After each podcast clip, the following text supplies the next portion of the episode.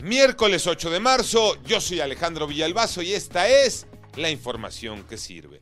¿Quién miente? En la reunión del Gabinete de Seguridad Federal, el fiscal de Tamaulipas, Irving Baños, afirmó tajante que la principal línea de investigación en el secuestro y asesinato de estadounidenses en Matamoros es la confusión fue claro, ya que Irving Barrio respondió que los estadounidenses estaban en México porque la mujer iba a ser sometida a una cirugía estética y los criminales los levantaron confundiéndolos con narcos haitianos. Sin embargo, esta versión fue rechazada en la mañanera, en la sección ¿Quién es quién en las mentiras? Se negó esta línea de investigación falso que los ciudadanos estadounidenses fueron confundidos con narcotraficantes.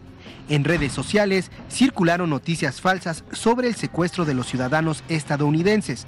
Por ejemplo, algunas aseguraban que habían sido confundidos con narcotraficantes haitianos o que se trataba de migrantes de esa nacionalidad. ¿A quién le creemos? Una idea que podría ser maravillosa para apoyar a las mujeres que sufre en un momento terrible el perder a su bebé, Iñaki Manero. Gracias, Alex. Le llaman la ley de brazos vacíos. Esta iniciativa busca que en los hospitales se atienda a las mujeres que han experimentado la muerte neonatal o perinatal.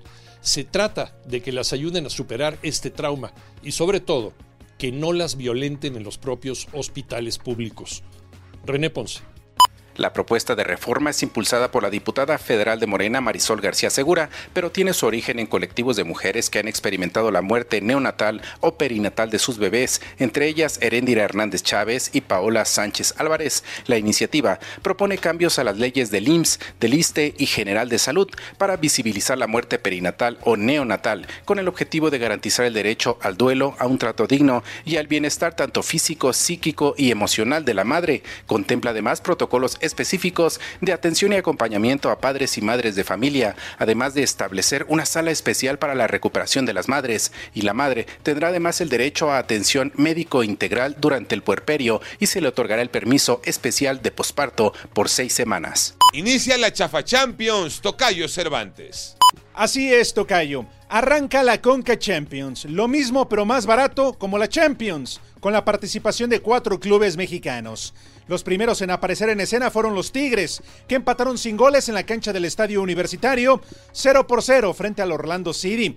La actividad para este martes es con León visitando al Tauro de Panamá y el Atlas contra el Olimpia de Honduras. Mañana juegan los Tuzos de Pachuca, cuatro equipos mexicanos buscando el Mundial de Clubes a celebrarse a finales de este año en Arabia Saudita.